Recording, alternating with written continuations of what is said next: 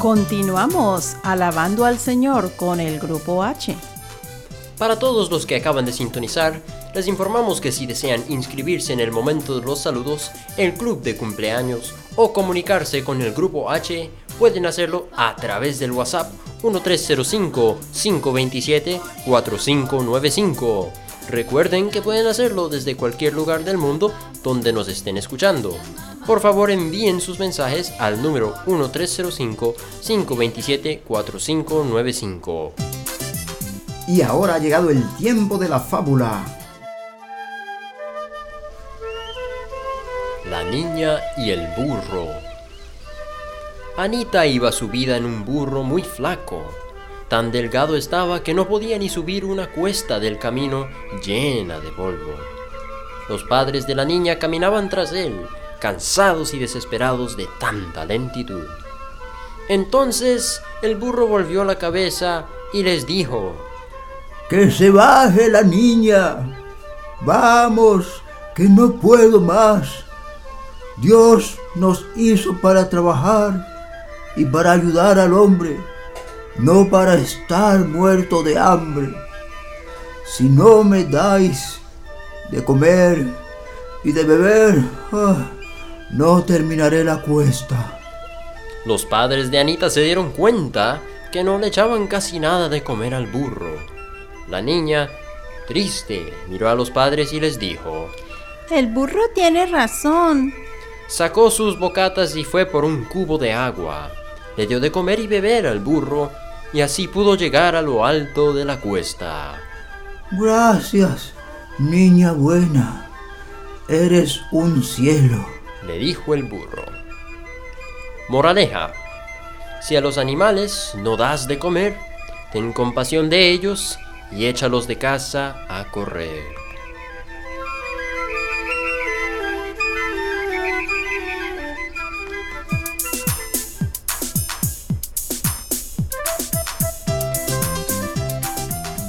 Bueno amigos, esta fábula nos trae una pregunta interesante. ¿Nosotros solemos tratar bien a los animales?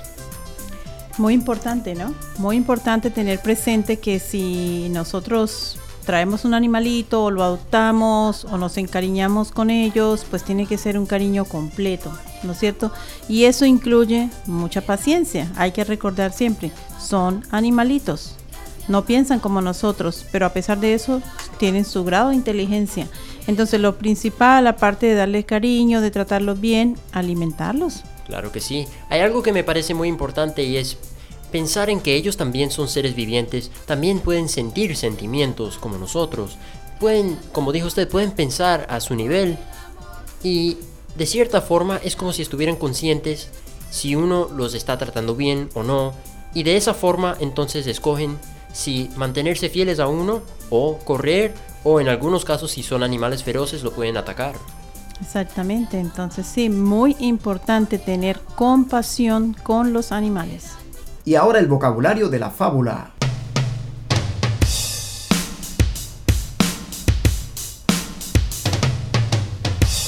Empezamos con cuesta. Es un terreno, calle, carretera o camino en pendiente, subida, loma o rampa. Bocatas. Una bocata es un bocadillo de pan relleno con un alimento como jamón o queso. Cubo. Se le llama cubo o balde a un recipiente hecho de madera, metal o plástico, más ancho por la boca que por el fondo, provisto de una asa o agarradera en la parte superior y que es utilizado para transportar agua y otros materiales. Este ha sido el vocabulario de la fábula.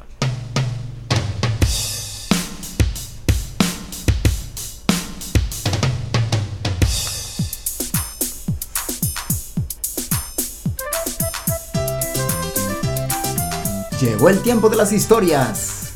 Vamos a presentar a nuestra invitada especial, Marcela Ramírez. Escuchemos su historia.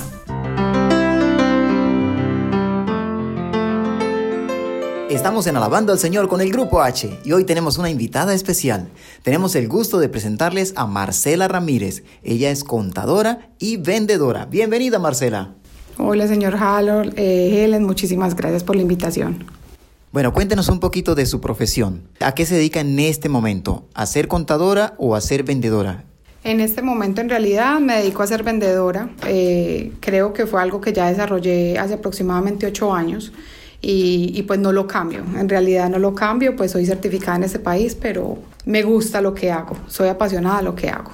Pero hubo una historia interesante, como una historia de transformación, porque claro, primero era contadora y creo que no esperaba para nada convertirse en vendedora y ahora pues este éxito que ha tenido. Así que cuéntenos sobre ese momento. Eso empezó, eso fue alrededor como del 2010-2011 estaba trabajando para una compañía de pintura como Administrative Assistant y me contrató otra compañía, me, me ofrecieron otra posición para ser asistente personal de la dueña de, de una compañía de tecnología. Eh, empecé a trabajar con ella, pasó un problema con uno de los vendedores, se dieron cuenta que estaba robando.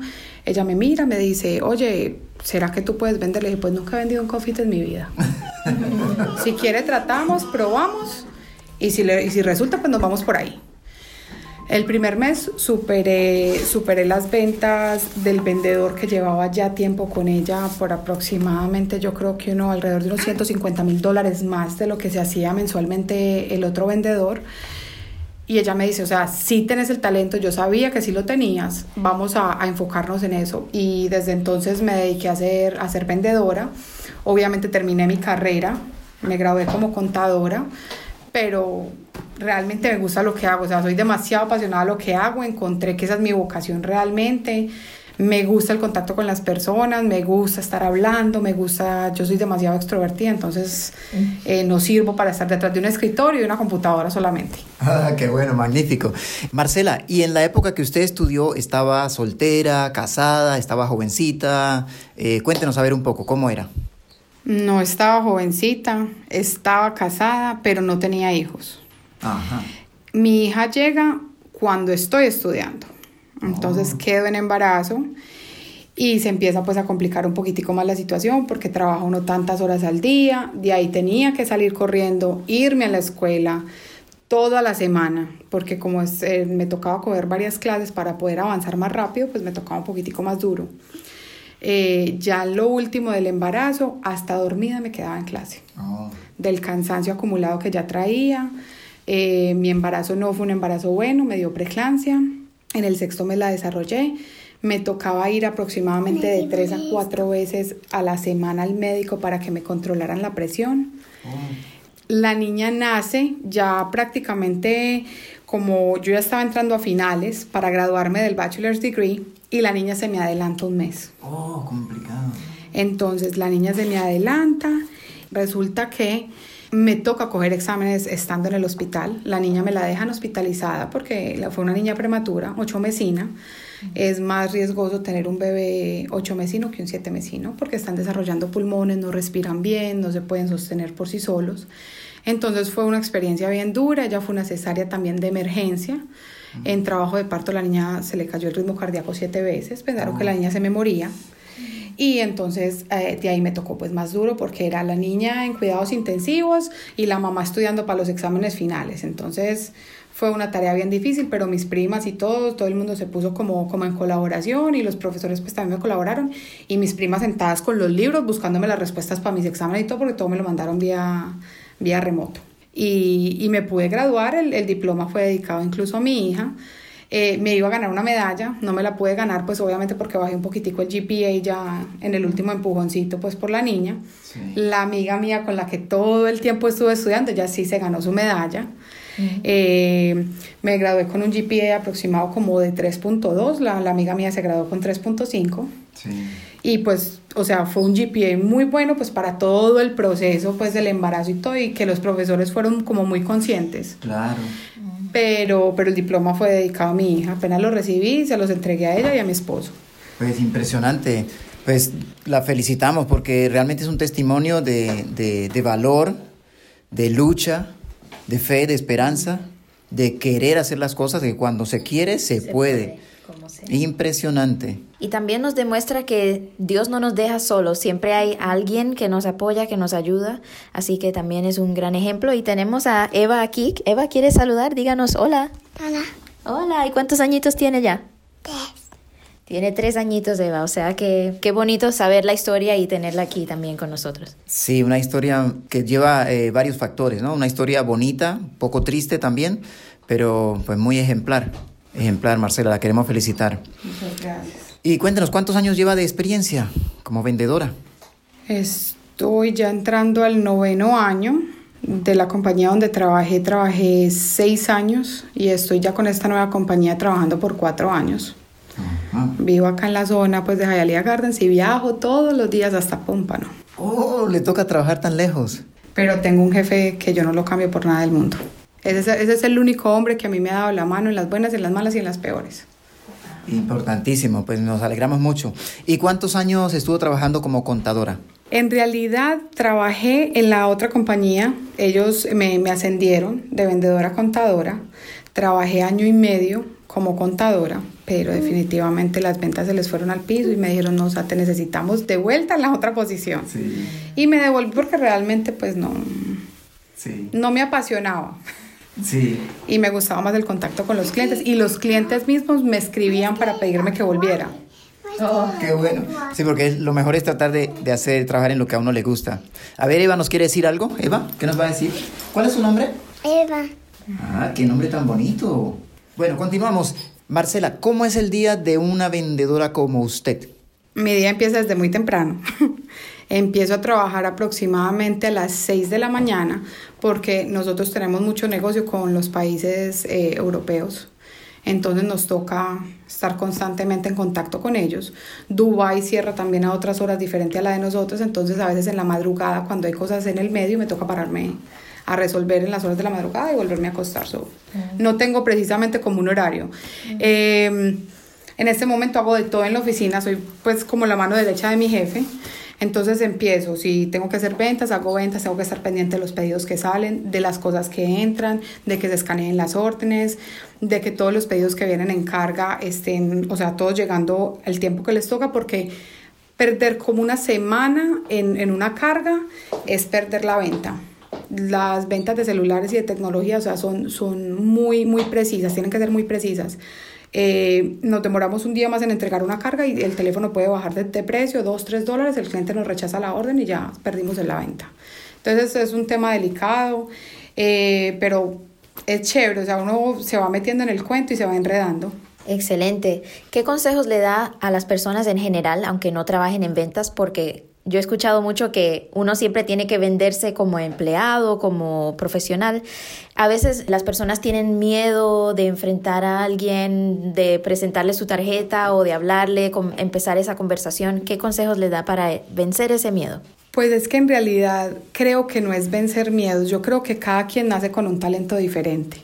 Entonces las personas lo vamos desarrollando a medida que vamos creciendo, a medida que nos vamos desarrollando como seres humanos.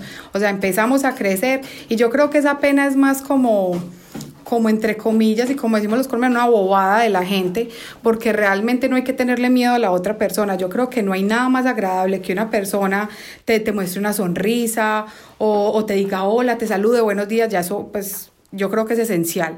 Y entrarle hacia una persona eso es lo mejor que hay. Yo creo que, que venderse uno como persona no se vende. Eso viene con uno, las personalidades vienen con uno y las va desarrollando uno a medida que va creciendo. Claro que sí. Bueno, ahora vamos un poquito al pasado. Cuéntenos un poco de esa Marcela juguetona, esa Marcela que tenía cuatro o cinco años. ¿Cómo fue esa niñez? ¿Y dónde fue esa niñez también? Crecí en Colombia, no fue una niñez fácil, mis papás no vivían conmigo, mi mamá se vino para Estados Unidos cuando yo tenía cuatro años para poderme dar una mejor vida, mi papá no estaba por ningún lado en, la, en el picture, Eh, me crió mi abuela, me crió mi abuelita, le doy muchas gracias a Dios que me crió ella porque me dio muy buenas bases, es duro, es duro porque le toca a uno aprenderse a defender solito desde muy pequeño. Mi abuelita fue una persona bien rígida con nosotros y, y desde bien chiquiticos, yo, yo diría que yo tenía ocho años y mi primo tenía cinco, ya nos mandaban para el centro solo, usted coge el bus, va y me paga la factura y hágale. Y no se enrede por ahí a hablar con nadie. Entonces le tocó uno aprenderse a defender en la calle solito. Y así, y esa fue la, la- la- en realidad la vida mía. Me vine ya para acá cuando tenía 17 a vivir con mi mamá. Entonces ya en realidad no había nada que enseñar.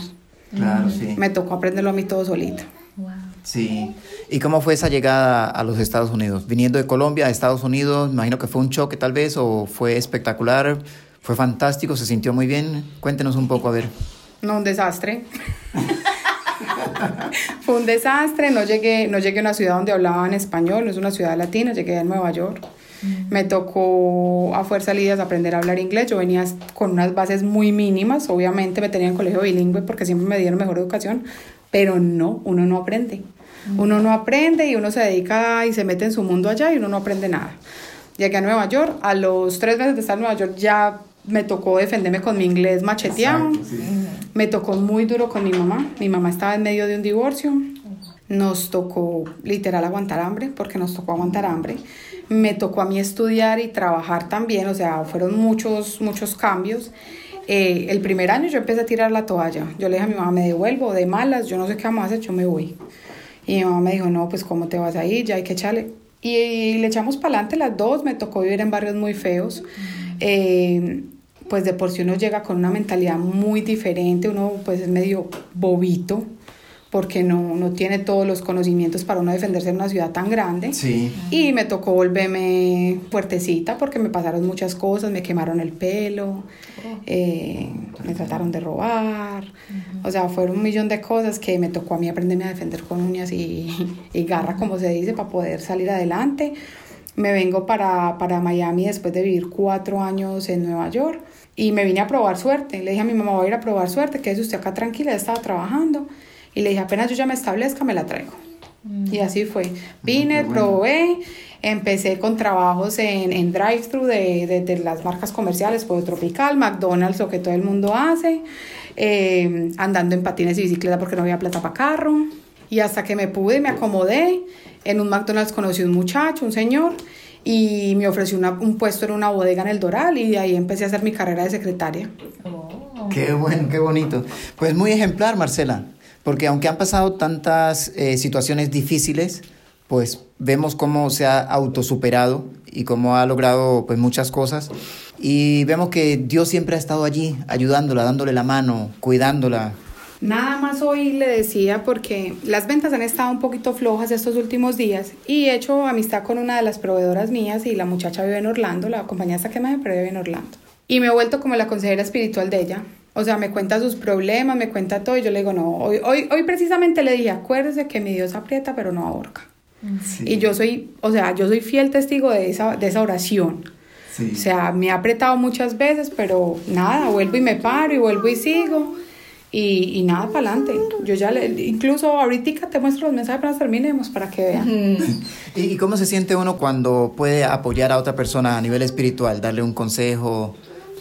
Te digo que la gente me busca mucho para eso. A la gente le gusta mucho hablar conmigo porque, porque soy una persona que, que deja, que dice las cosas de frente.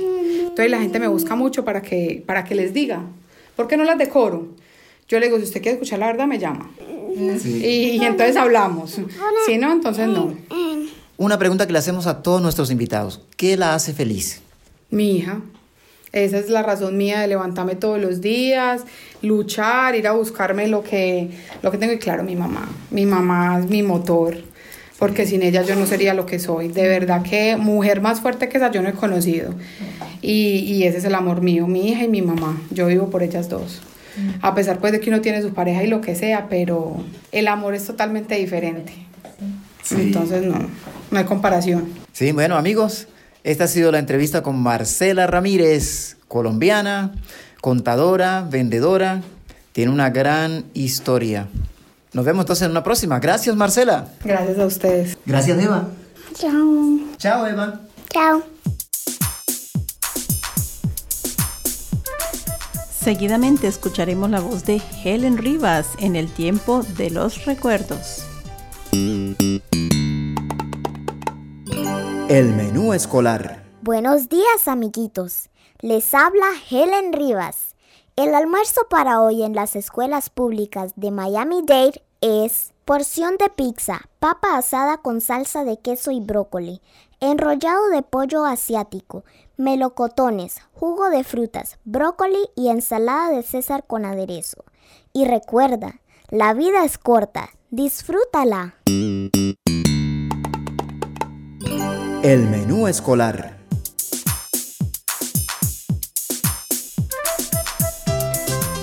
Bueno amigos, y con mucho gusto vamos a tocar en vivo para ustedes. Les presentamos a Harold el papá en el bongo, a Hailey la niña menor en la guitarra, a Harold en los shaker y en los coros, a Helen en, en la voz principal y la pandereta, y yo que soy la mamá en los coros. Con mucho gusto para ustedes, vienen con alegría.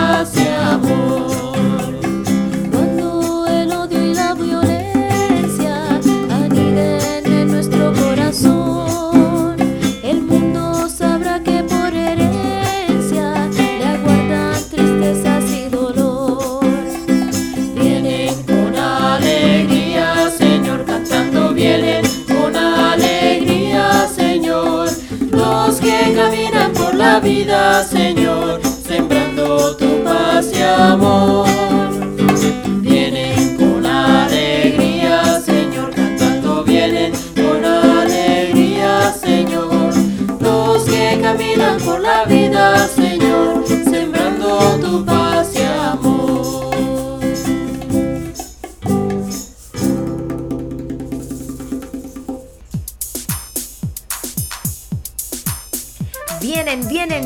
Con alegría, pero ahora nos vamos porque ya llegó el momento de darle la conclusión a este Alabando al Señor con el grupo H del día de hoy. Los acompañamos Harold. Elena, Harold. Hailey. y Helen Rivas. Ha sido todo un placer, los esperamos nuevamente y los dejamos con este pensamiento. No dejes que pequeñas cosas marchiten tu corazón.